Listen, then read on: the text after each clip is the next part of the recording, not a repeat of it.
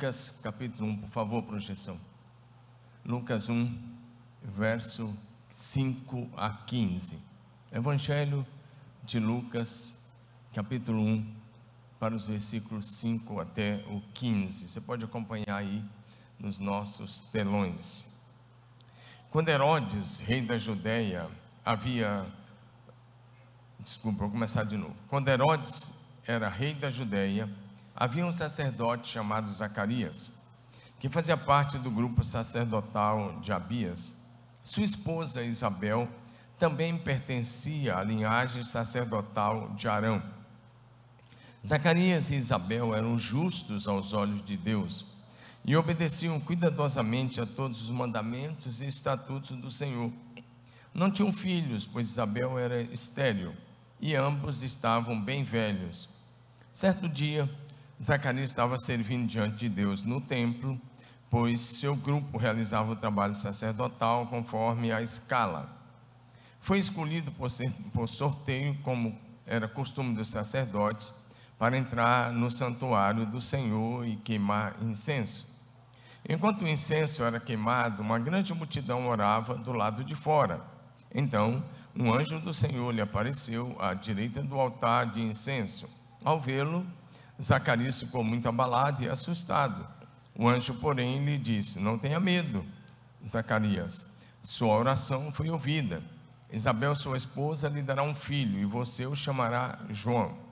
Você terá grande satisfação e alegria, e muitos se alegrarão com o nascimento do menino, pois ele será grande aos olhos do Senhor. Nunca tomará vinho nem bebida forte. Será cheio do Espírito Santo antes mesmo de nascer. Amém? Vamos orar? Pai, nós oramos muito agradecidos por esta manhã e pedimos que o Espírito do Senhor é, tome as nossas mentes, nosso entendimento, nossa consciência, e o Senhor traga revelação ao nosso coração da tua palavra e da tua vontade para as nossas vidas. Nós te louvamos e te agradecemos por tudo em nome de Jesus. Amém? Dá um amém aí. Hoje vamos falar sobre o tema Uma vida com propósitos eternos. Diga isso comigo, vamos lá? Como você sabe, nós estamos no ano em que o tema é Movidos pela Eternidade. Mas hoje nosso tema é esse: Movidos com propósitos eternos. Nesse texto, o evangelista Lucas começa nos falando do, sobre os pais de João Batista, dizendo quem eram Zacarias e Isabel, a função de Zacarias como sacerdote do Senhor e nos informa também que tanto Zacarias quanto a sua esposa eram da linhagem direto de Arão. Por que, que o evangelista faz isso? Porque para ser sacerdote em Israel tinha que ser nascido na tribo de Levi e tinha que ser da linhagem da família e da casa de Arão. Por isso que ele traz essas informações precisas e muito importantes. Porque a partir daí nós vamos construir algumas coisas.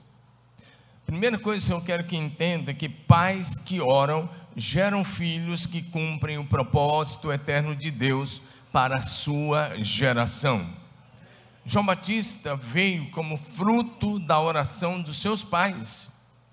E o anjo do Senhor, ao falar com Zacarias, era o anjo Gabriel que estava falando com ele, nos versículos seguintes ele diz: Eu sou Gabriel e assisto diante de Deus o anjo Gabriel, ao falar com Zacarias, ele disse assim: ele começa dizendo: Não tenha medo, Zacarias, a tua oração foi ouvida.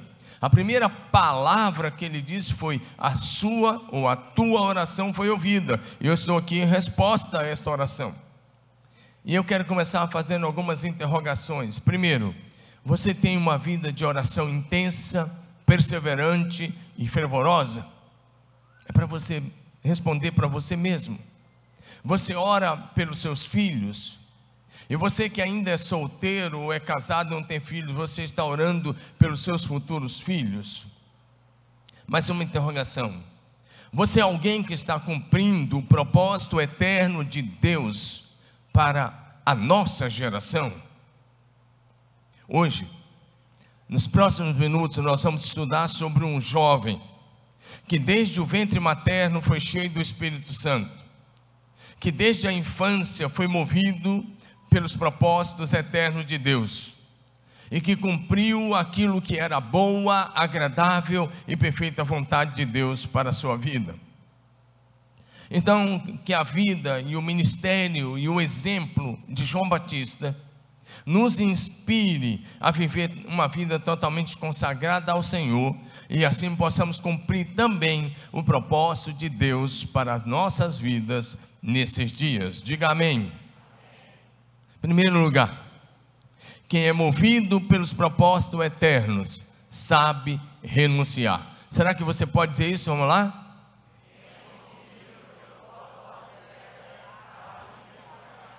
A primeira coisa que quero olhar com você é para a vida de renúncia de João Batista. Por que que está aí esse ponto? Quem é movido pelos propósitos eternos sabe renunciar. Porque, como disse João Batista, era filho de um sacerdote da linhagem sacerdotal de Arão, pai e mãe dessa linhagem. Então, naturalmente, ele seria um sacerdote. Naturalmente, ele ia servir a Deus no templo, tendo as regalias dos demais sacerdotes.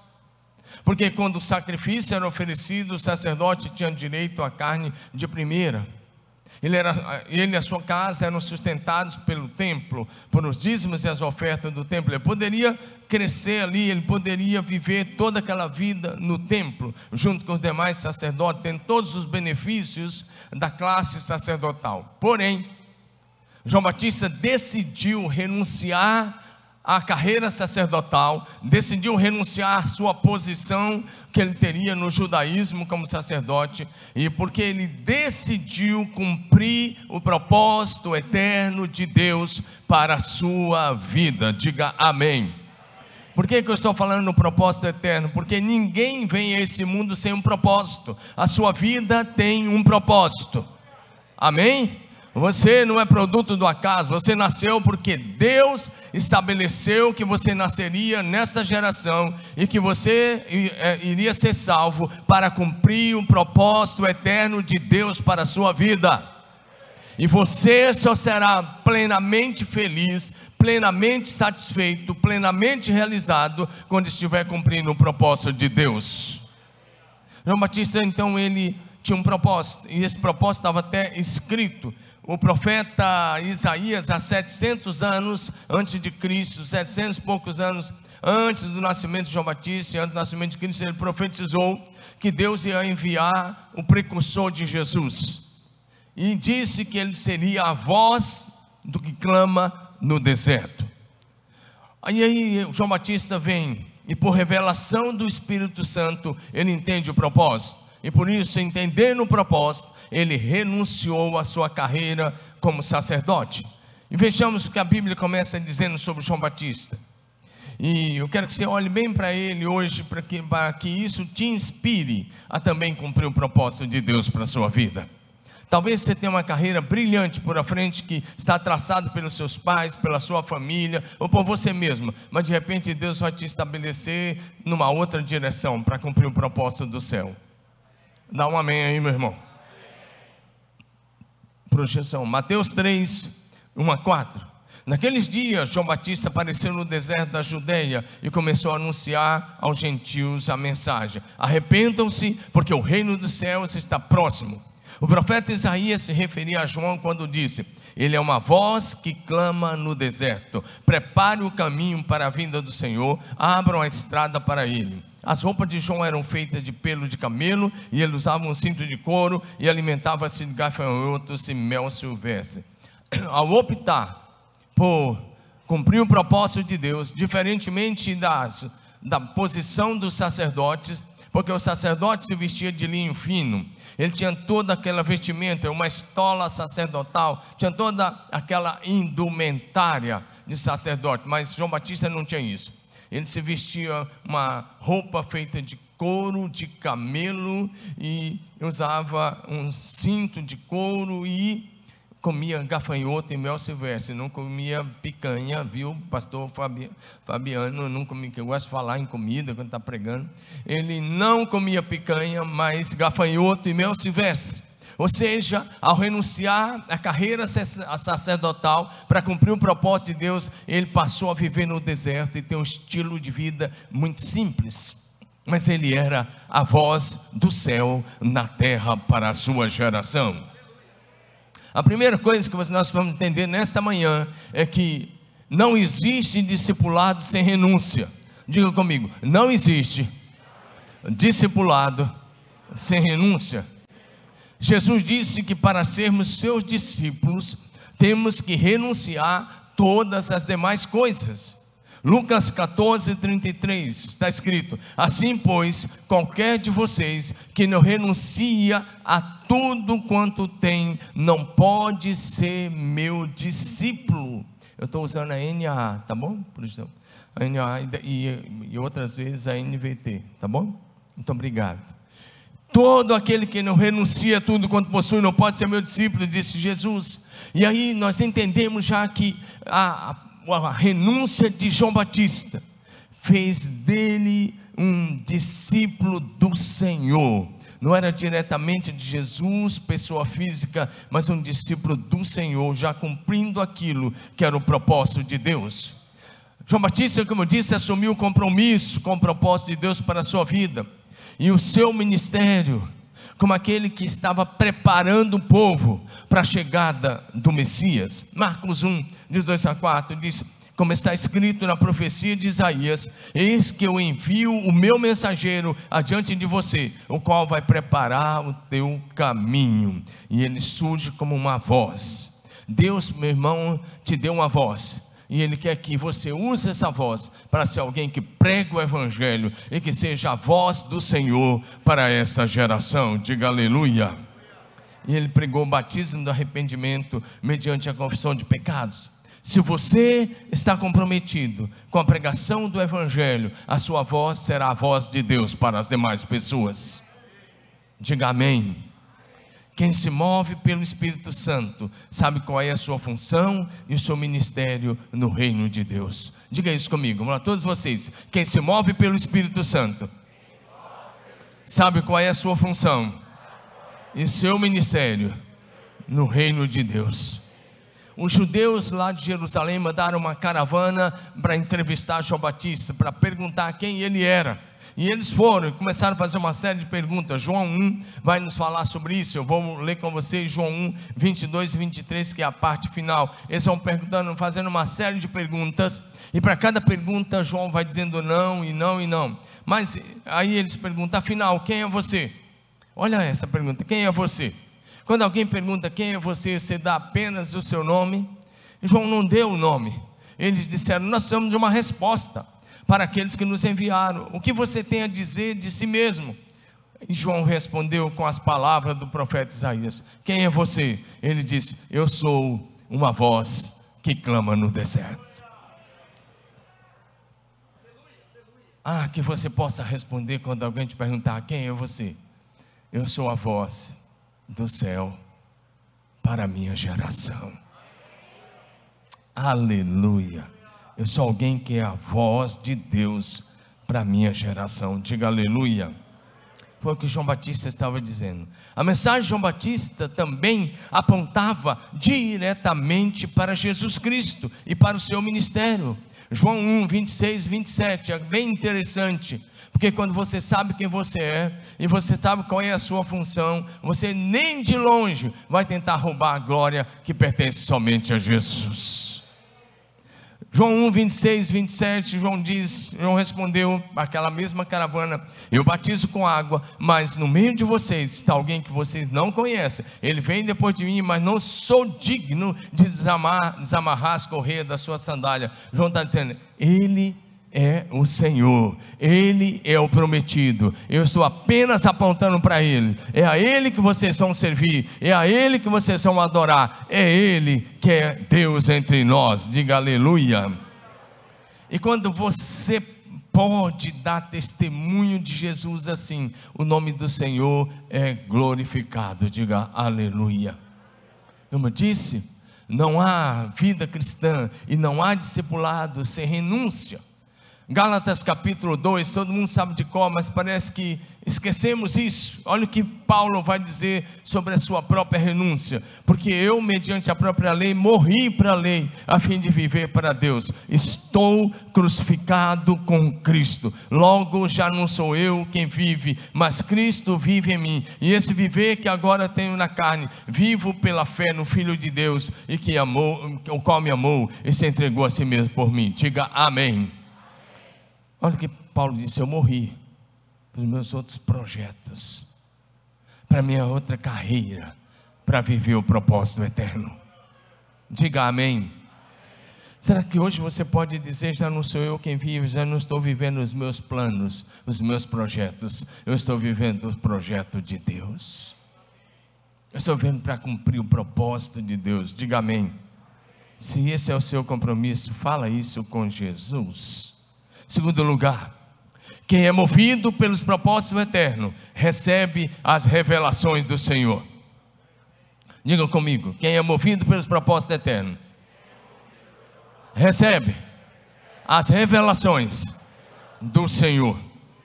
João Batista nunca tinha visto Jesus, porém, pelo Espírito Santo, na primeira vez que ele olhou para Jesus, ele recebeu a revelação de que Jesus é o Cordeiro de Deus que tira o pecado do mundo.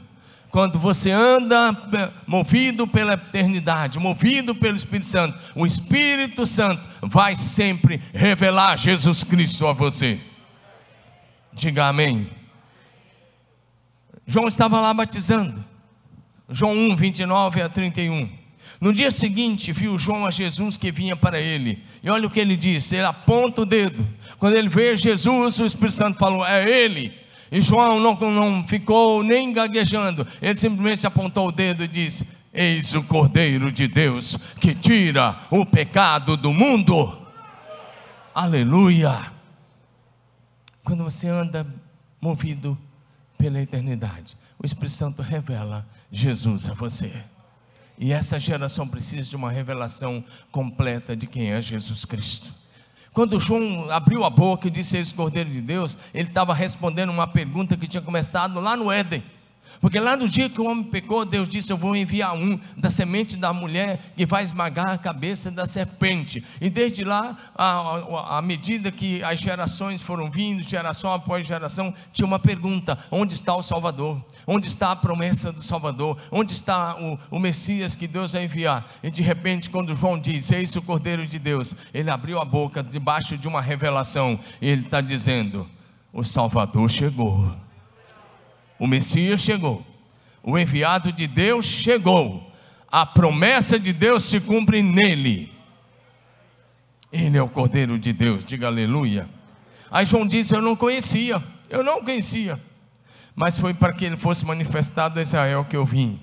Ou seja, João Batista também não só recebeu a revelação de que era Jesus, mas ele viu o Espírito Santo descer sobre Jesus, pousar e permanecer sobre ele.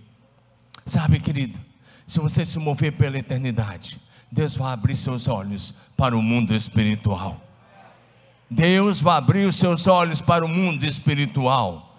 Diga amém. João 1, 32 a 34 diz: Então João deu o seguinte testemunho: viu o Espírito Santo descer do céu. Olha o que ele diz: Diga, vi. Viu o que? Lê comigo essa parte. Então, um, dois, três. Vi o Espírito Santo descer do céu na forma de uma pomba e permanecer sobre ele. Depois da revelação, o que ele vê já é o Espírito Santo descer do céu na hora do batismo, e esse era o sinal. Deus, o Pai, tinha dado sinal a João. Aí a leitura continua. Ele diz: Eu não sabia quem ele era, mas quando Deus me enviou para batizar com água, me disse: Aquele sobre o qual você vi o Espírito descer e permanecer, esse é o que batiza com o Espírito Santo. Diga aleluia. Aí João disse: eu vi, eu vi isso acontecer, portanto eu dou testemunho de que ele é o Filho de Deus. Diga aleluia. Naquela hora do batismo, de Jesus. A Trindade Santa se manifestou naquele lugar. Jesus, Deus o Filho, estava sendo batizado por João Batista. O Espírito Santo desceu do céu de forma visível e corpórea, como de uma pomba. Como de uma pomba, ele não é uma pomba, só uma forma para que as pessoas vissem, para que João Batista visse. Diga aleluia. E Deus, o Pai, bradou das nuvens, dizendo: Este é o meu filho amado, em quem eu tenho grande prazer e alegria. Mateus 3, 16, 17 diz: Depois do batismo, enquanto Jesus saía da água, o céu se abriu e ele viu o Espírito de Deus descer como pomba e pousar sobre ele. E uma voz do céu disse: Este é o meu filho amado, que me dá grande alegria. Diga aleluia. Na hora do seu batismo, o céu também manifestou. E a mesma frase que foi dita sobre Jesus está sobre a sua vida. Você é um filho amado do coração do Pai que está no céu. E Deus tem muito prazer e alegria em você. Diga aleluia. Sabe de uma coisa?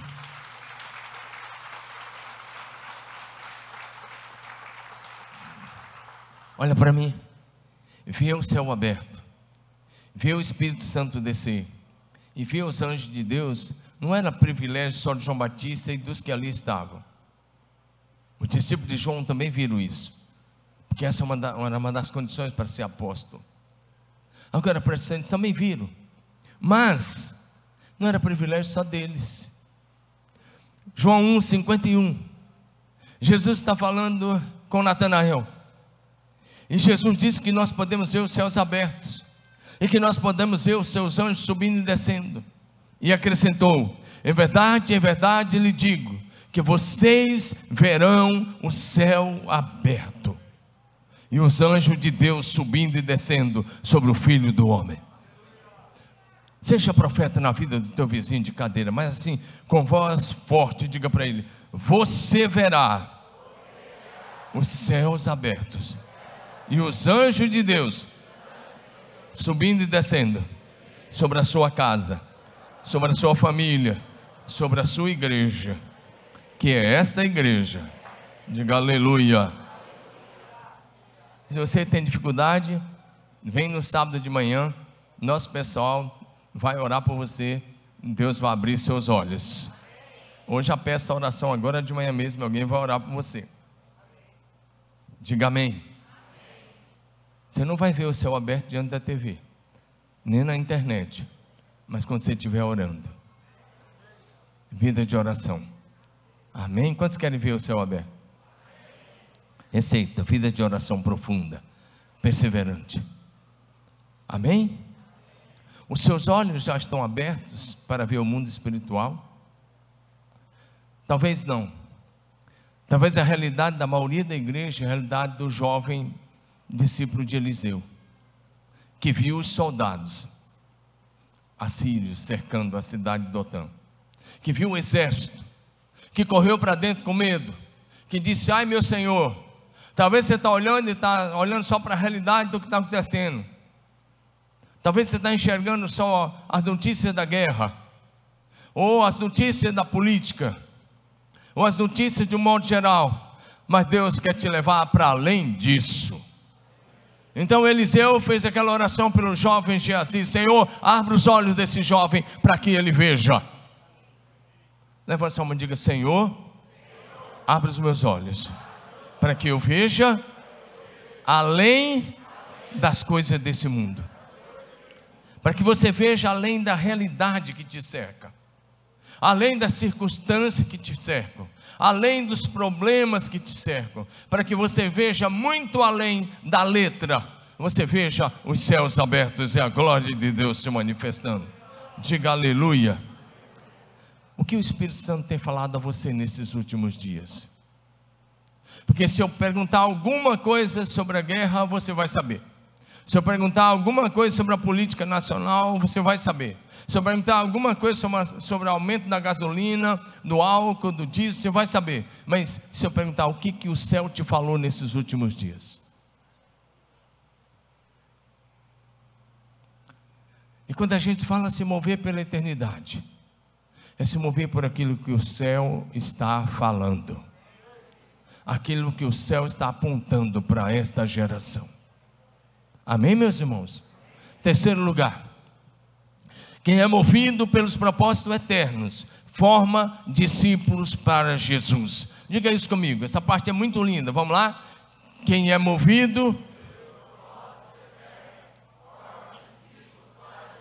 Diga aleluia.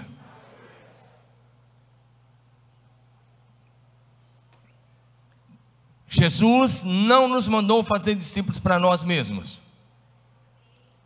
mas nós fazemos discípulos para Ele. E João Batista entendeu bem esse princípio. Você sabia que os principais apóstolos os primeiros discípulos de Jesus tinham sido discípulos de João Batista? Vou te mostrar um exemplo, mas depois eu vou te dar um, um, algo, uma informação muito interessante. João 1, 35 a 37. No dia seguinte, João estava outra vez na companhia de dois de seus discípulos. Dia seguinte daquela revelação, eis o Cordeiro de Deus. Dia seguinte, João estava outra vez na companhia de dois seus discípulos, e vendo Jesus passar, disse: Eis o Cordeiro de Deus. Os dois discípulos, ouvindo isso, seguiram Jesus. E interessante porque talvez fosse um de nós dizer: oh, peraí, para onde vocês estão indo? Cuidei de vocês esse tempo todo. Ele diz assim: é para Ele, é Ele. O foco é Jesus. O foco do nosso ministério é Jesus. A glória é dele, o poder é dele, a salvação vem dele. Amém, amados? E João diz: vão com ele. Os discípulos deixaram João e já foram. Agora, presta atenção nisso, essa informação é bem interessante. Para ser apóstolo, daquele primeiro colegiado apostólico de Jesus, era preciso ter assistido o batismo de Jesus no Rio Jordão. Era preciso ter visto o Espírito Santo descer sobre Jesus, pousar e permanecer sobre Jesus. Era preciso ter acompanhado os três anos ou três anos e meio do ministério de Jesus ao lado dele era preciso ter assistido à crucificação de Jesus, à morte de Jesus na cruz. Era preciso ter visto o sepulcro e o corpo de Jesus colocado, sendo sepultado ali. Era preciso ter convivido com Cristo ressurreto durante os 40 dias.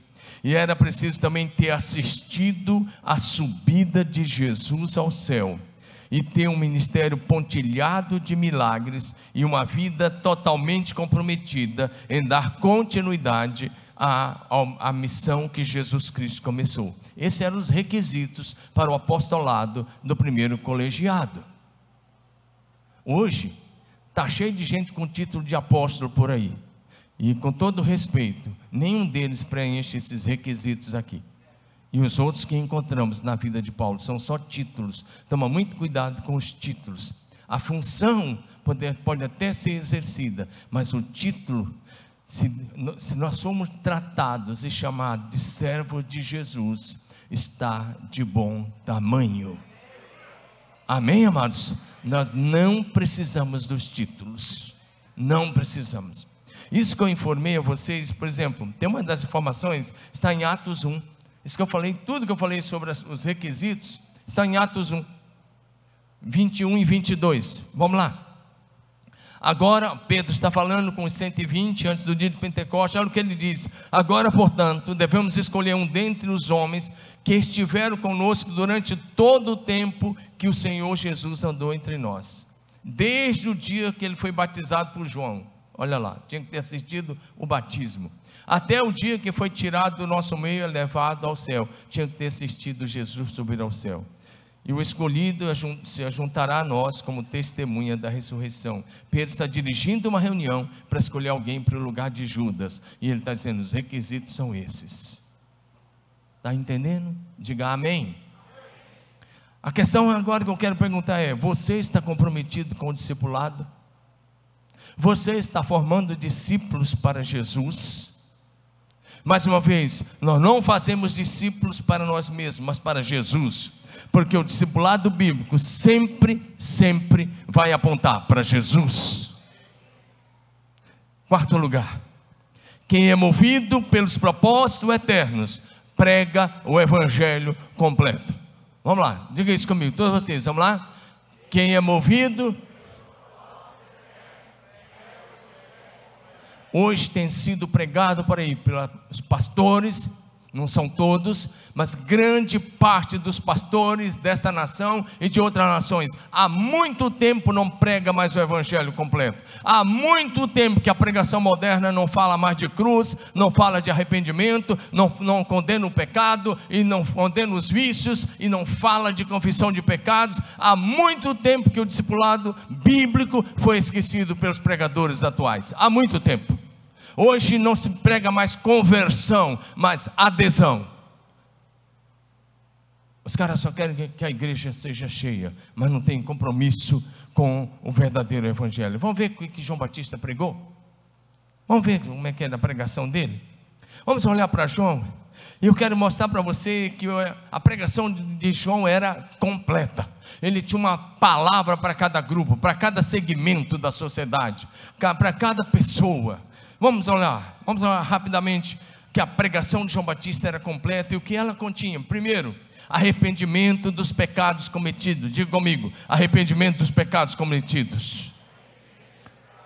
Você está adorando, você veio adorar, participe dessa mensagem, ela é linda para você. Diga, arrependimento dos pecados cometidos. Naqueles dias apareceu João Batista pregando no deserto da Judeia. Ele dizia: Arrependam-se, porque o reino do céu está próximo. Diga comigo: arrependimento. Porque sem arrependimento e confissão de pecados, ninguém, ninguém experimenta o novo nascimento. E sem novo nascimento, ninguém entra no reino de Deus. Posso ouvir um amém? A outra coisa, diga comigo: confissão de pecados. Diga bonito, confissão de pecados. Mateus 3, 5 a 6. Então os moradores de Jerusalém, de toda a Judeia e de toda a região em volta do Jordão e até onde eh, João estava. E olha o que diz, lê comigo, vamos lá? E confessando seus pecados, eram batizados por ele no rio Jordão. Diga comigo, confissão de pecados. Meu irmão, Trate seriamente com o pecado. Muita gente não está prosperando espiritualmente em outras áreas porque tem pecados ocultos. Provérbios 29, 13 vai dizer: O que encobre as suas transgressões nunca prosperará, mas o que as confessa e deixa alcançará misericórdia. Confissão de pecados. João Batista não pregou só arrependimento, porque você pode até se arrepender, mas você confessou. Confissão, diga comigo, confissão de pecados.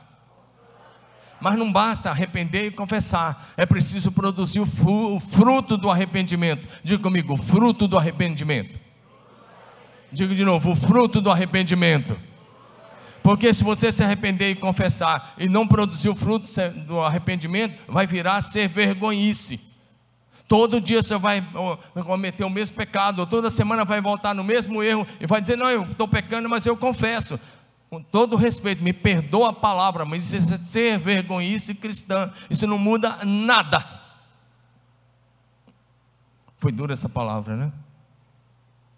Mas não é para você, não, é para o vizinho do lado.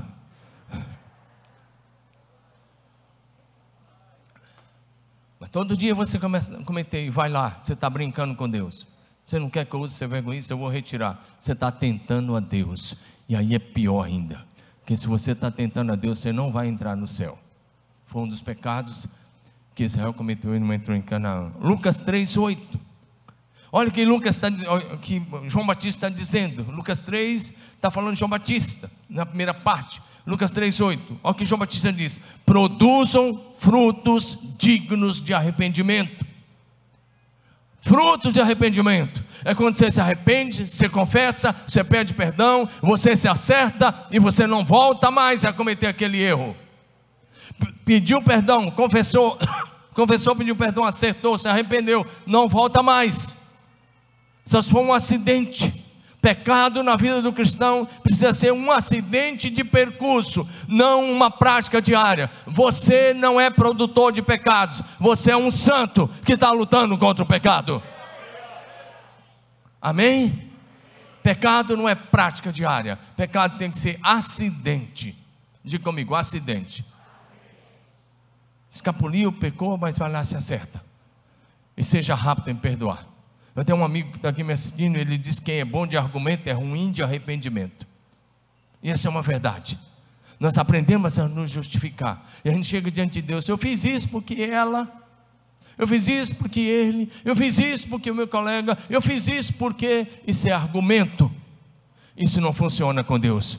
O que funciona é arrependimento sincero e honesto, confissão e produzir o fruto do arrependimento. Diga amém.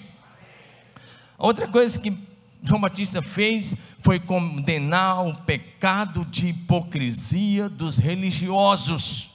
Olha, ele não foi duro com o povão, mas com os religiosos, com a liderança religiosa, especialmente os escribas e os fariseus, ele foi duro. Mateus 3, versículo 7. Quando João viu que muitos fariseus, que eram os líderes religiosos, os doutores da lei, os mestres e os doutores da lei, quando muitos fariseus e saduceus vinham ao seu batismo, disse-lhes: raça de víboras, ou ele está dizendo raça de cobras venenosas. Quem deu a entender que vocês podem fugir da ira que está por vir? Ele condenou o pecado da hipocrisia, tratou isso por causa da hipocrisia dos religiosos. Outra coisa, passando bem rápido, a pregação de João era uma pregação onde que ele pregava o evangelho ao povo e ele condenava também a pecado de autoridades políticas e de autoridade de um modo geral. A pregação de João Batista não era uma pregação, uma pregação que falava de um jeito para um, de outro jeito para outro. O rei Herodes que você leu aí, olha o que está em Lucas 3, 18 a 20. Lucas 3, 18 a 20. Olha, e assim, com muitas outras exortações, João anunciava o evangelho ao povo. O texto diz que ele anunciava o evangelho. Mas Herodes, o tetrarca, sendo repreendido, é o que João fez, repreendeu o rei Herodes, o tetrarca, por causa de Herodias, mulher de seu irmão. O Herodes tinha tomado a mulher do seu irmão Filipe. Ele chegou lá e ele pegou a mulher do, do seu próprio irmão e levou para ser esposa dele, para ser mulher dele. E João Batista chegou lá e com coragem, com ousadia de um profeta, ele disse: Não é lícito você possuir, porque essa mulher tem marido. E você pode ler isso em todos os textos que falam desse assunto. Então o que, que o Herodes fez? Para calar a voz profética, mandou prender João Batista. E o texto diz que, além de todas as maldades que o Herodes já tinha feito, ele acrescentou essa, de prender João Batista e por fim cortou-lhe a cabeça. Outra coisa que a mensagem de João Batista incluía, diga comigo, prática. Todos vocês estão comigo? Vamos lá, abra a boca, fala prática de amor e cuidado com os pobres e necessitados. Amém? Amém ou não? E se você olhar o que estamos pregando sobre João Batista, é o que pregamos nesta igreja. Não importa quem você seja. Se você estiver em pecado, nós vamos dizer a você: está em pecado. Porque nós queremos ver você no céu. Nós amamos você o suficiente para querer ver você no céu. E amamos você o suficiente para pregar o evangelho completo a você. Diga amém. Olha o que ele vai dizer sobre a prática do amor aos, aos pobres.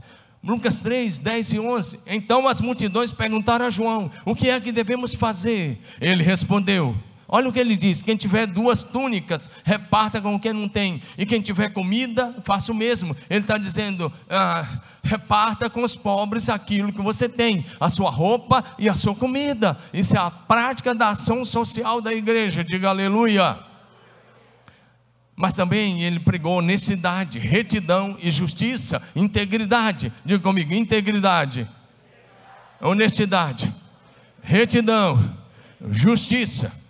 Lucas 3, 12 e 13. Também alguns dos publicanos chegaram para ser batizados e perguntaram a João: Mestre, o que devemos fazer? Ele respondeu: Não cobre mais do que é estipulado. Ou seja, ele está falando isso para os fiscais de renda. Ele está dizendo, senhores fiscais de renda, cobre só o que é justo. Sejam íntegros, sejam retos, pratiquem a justiça. Diga amém. A outra coisa que ele falou para os soldados. Os soldados chegaram para ele e disseram, e nós? Lucas 3,14. Soldados romanos. eram soldados romanos. Também os soldados lhe perguntaram: e nós, o que devemos fazer? E João lhes disse: não pratique extorsão. Olha aí, não pratique extorsão. Não façam denúncias falsas. Contentem-se com o salário que vocês recebem. Ele disse três coisas para os soldados: não maltrate ninguém, não pratique extorsão, não façam denúncia falsa. Outra coisa, ele disse: fiquem contentes com o salário de vocês. Viva dentro do salário Diga amém. Outra coisa que João Batista pregava era o batismo com o Espírito Santo. Se você está achando que ele faltou isso, não. Olha o que ele vai dizer agora, Lucas 3,16. Interessante, porque ele vai usar uma expressão aí é, muito, que às vezes os outros evangelistas não usam, a última parte. Lucas 3,16. João tratou de explicar a todos: eu, na verdade, batizo vocês com água, mas vem aquele que é mais poderoso do que eu, do qual não sou digno de desamarrar as correias das suas sandálias. Ele os batizará com Espírito Santo e com fogo. Além de apontar para Jesus, João está nos dizendo: quem batiza com Espírito Santo e com fogo é Jesus. Agora tem gente por aí que fica dizendo assim: fala glória, glória, glória, glória, glória, que você fala em línguas. Então não é batismo com o Espírito Santo. Ou fala aleluia, aleluia, você fala, então não é batismo com o Espírito Santo. Porque o João está dizendo: o que vem depois de mim é tão poderoso que eu não sou digno de desatar a sandália. Ele os batizará com o Espírito Santo e com fogo. Pergunta para o teu vizinho: você já é batizado com o Espírito Santo? Fala sério com ele. Você seja batizado com o Espírito Santo? Diga para ele, então clame a Jesus. Fala com ele, então clame a Jesus. É Ele quem te batiza com o Espírito Santo. Não tenha medo. Foi o Espírito Santo que te gerou, quem te convenceu, quem te trouxe até aqui. É Ele quem te dá respiração e vida, a vida e todas as coisas. E Ele te batiza com o Espírito Santo. Não é o pastor que batiza, não é o pastor que empurra o batismo com o Espírito Santo sobre você. Não, podemos até pregar a palavra, mas é Jesus quem batiza. Diga amém. Outra coisa, para o evangelho ser completo, estamos analisando a mensagem de João Batista. Você está pegando, tá? Julgamento divino dos que não dão fruto. Olha que João Batista prega, o julgamento divino dos que não dão fruto. Mateus 3,10, a projeção está na hora aí, ó. Parabéns, hein? É nós. Olha o que ele diz: e o machado já está posto à raiz das árvores. Portanto, toda árvore que não produz bom fruto é cortada e lançada no fogo. João já está dizendo, meu amigo, você quer ser alguém no reino de Deus? É preciso que você produza fruto. Diga comigo, frutos.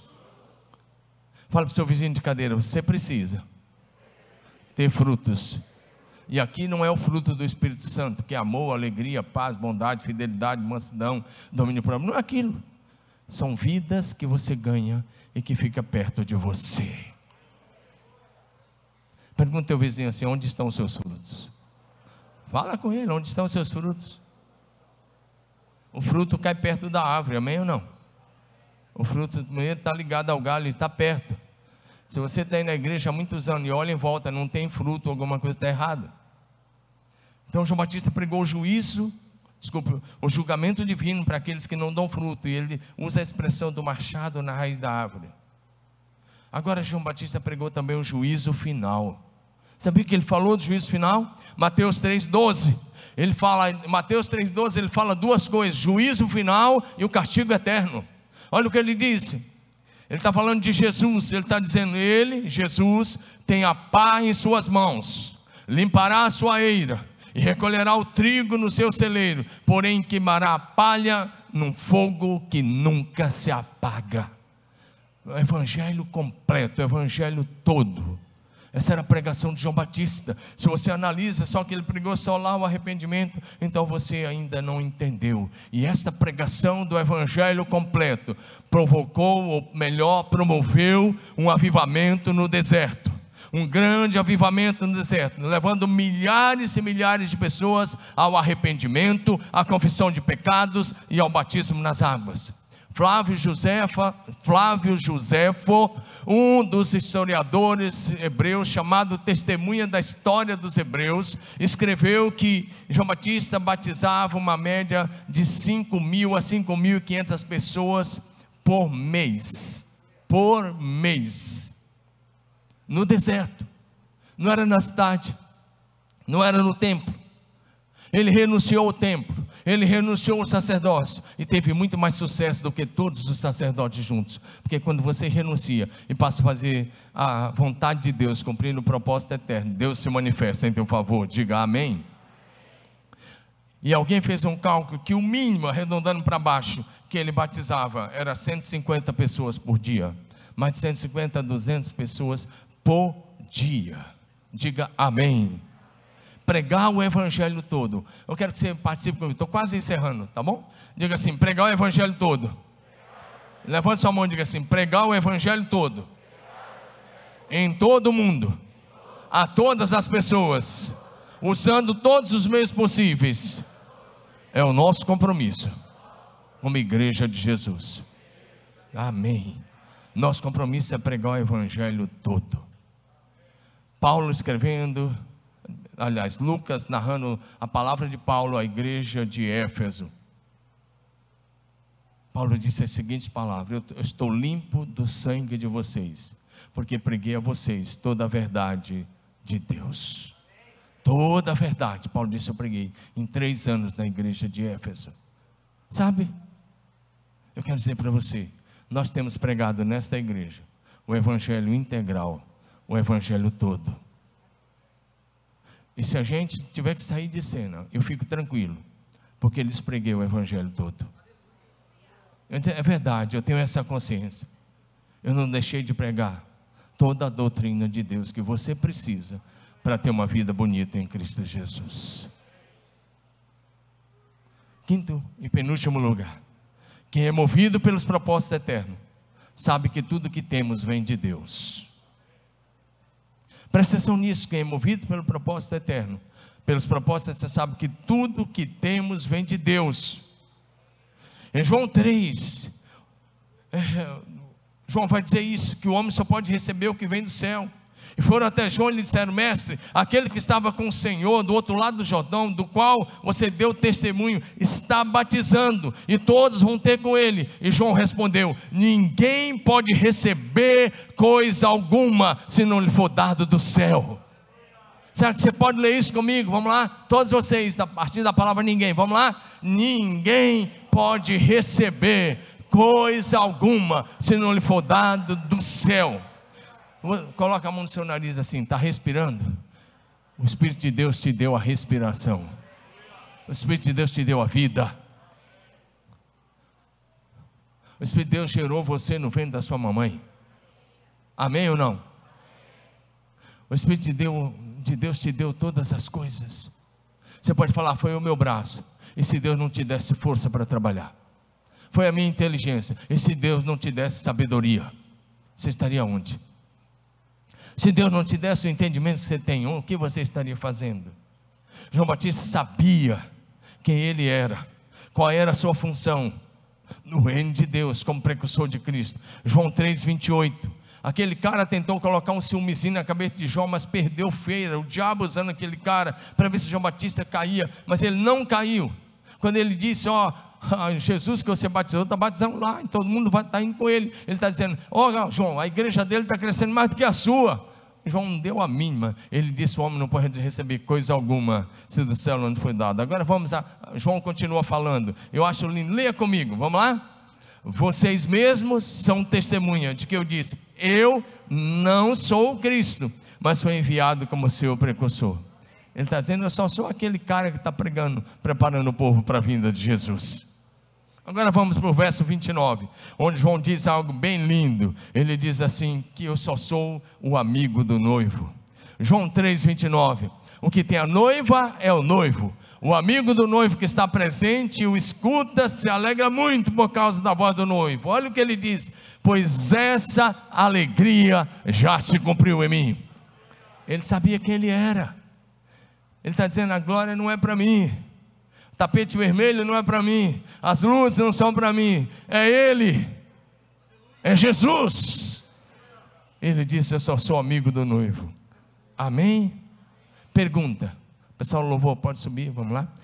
Você sabe qual é a sua função no reino de Deus? Você está desempenhando a sua função na igreja de Jesus? Em último lugar, enquanto o louvor sobe, se prepara, vamos para a última parte. Lê comigo, vamos lá? Quem é movido pelos todos vocês, um, dois, três. Quem é movido pelos propósitos eternos, sabe que só Jesus deve ser engrandecido e exaltado. Diga comigo, só Jesus deve ser engrandecido e exaltado. João 3,30. Olha a resposta clássica final que João deu àquele cara que queria promover ciúmes. Lê comigo, igreja, vamos lá? Convém que ele e eu. Agora coloca no lugar dele Jesus. Todos vocês, vamos lá? Convém que Jesus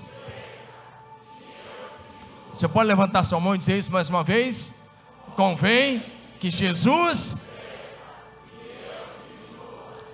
Essa deveria ser a nossa oração diária. Que Jesus Cristo seja exaltado e que nós passemos no anonimato, para que a glória seja toda dele.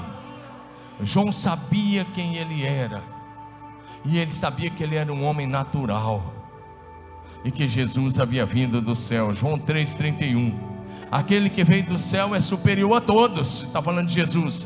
Nós somos da terra, diz João, e falamos das coisas terrenas, mas ele veio do céu e é superior a todos. Dá um glória a Deus aí. João Batista diz que Jesus era o enviado de Deus e que Deus havia lhe dado uma unção do Espírito Santo ilimitada. Diga amém. João 3,34. João continua falando, ele diz: Pois ele foi enviado por Deus, e fala as palavras de Deus, porque Deus lhe dá sem limites o Espírito Santo. Diga aleluia. João reconhece uma unção sem limites sobre Jesus. João declarou que Jesus Cristo é o Filho amado do Pai que está no céu e que o Pai lhe entregou todas as coisas. João 3,35. O Pai ama o Filho e entregou todas as coisas nas mãos dele. E por fim, a mensagem de João Batista nos ensina que devemos fazer a escolha pela fé, obedecer a Jesus Cristo e ter a garantia da vida eterna, ou desobedecer a Jesus e caminhar para a morte eterna.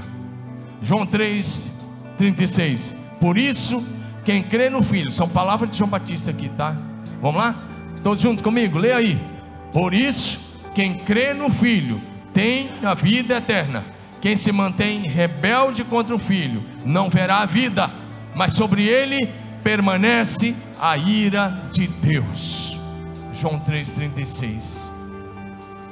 Por causa desse estilo de vida, por causa desse nível de comprometimento, por causa da renúncia que João Batista fez, eu quero concluir essa mensagem lendo o testemunho que Jesus deu sobre João Batista. E ao ler esse testemunho, um resumo do que Jesus disse sobre João Batista, eu quero te fazer uma pergunta. Olha bem para mim.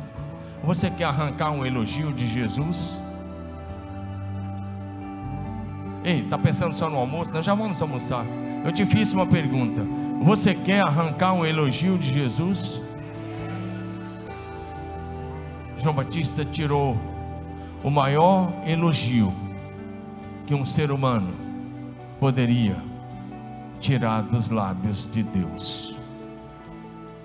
Olha o que ele Mateus 11, 10 e 11. Em João, Jesus agora é Jesus falando sobre ele. João é o homem ao qual as escrituras se referem quando diz: Envio meu mensageiro adiante de ti. Ele preparará o teu caminho à tua frente eu lhes digo, Jesus está falando, eu lhes digo a verdade: de todos os que nasceram de mulher, nenhum é maior do que João Batista. Meu Deus. Se a gente tivesse que fazer escolha, a gente que conhece um pouco da Bíblia, se a gente tivesse que fazer escolha, se alguém estendesse o microfone e falasse para você, quem é o maior homem no, da Bíblia, fora Jesus, é claro, deixando Jesus de lado, A gente ia responder talvez Abraão, José, Moisés, Josué, Samuel, Elias, Davi. Mas Jesus vem e diz: João Batista. E colocou João Batista acima de todos os patriarcas, acima de todos os reis, acima de todos os profetas, acima de todos os sacerdotes. Ele disse: Ele é o maior. Mas ele deixou uma, algo interessante. Ele disse: No reino de Deus, vocês podem ser maior que João Batista.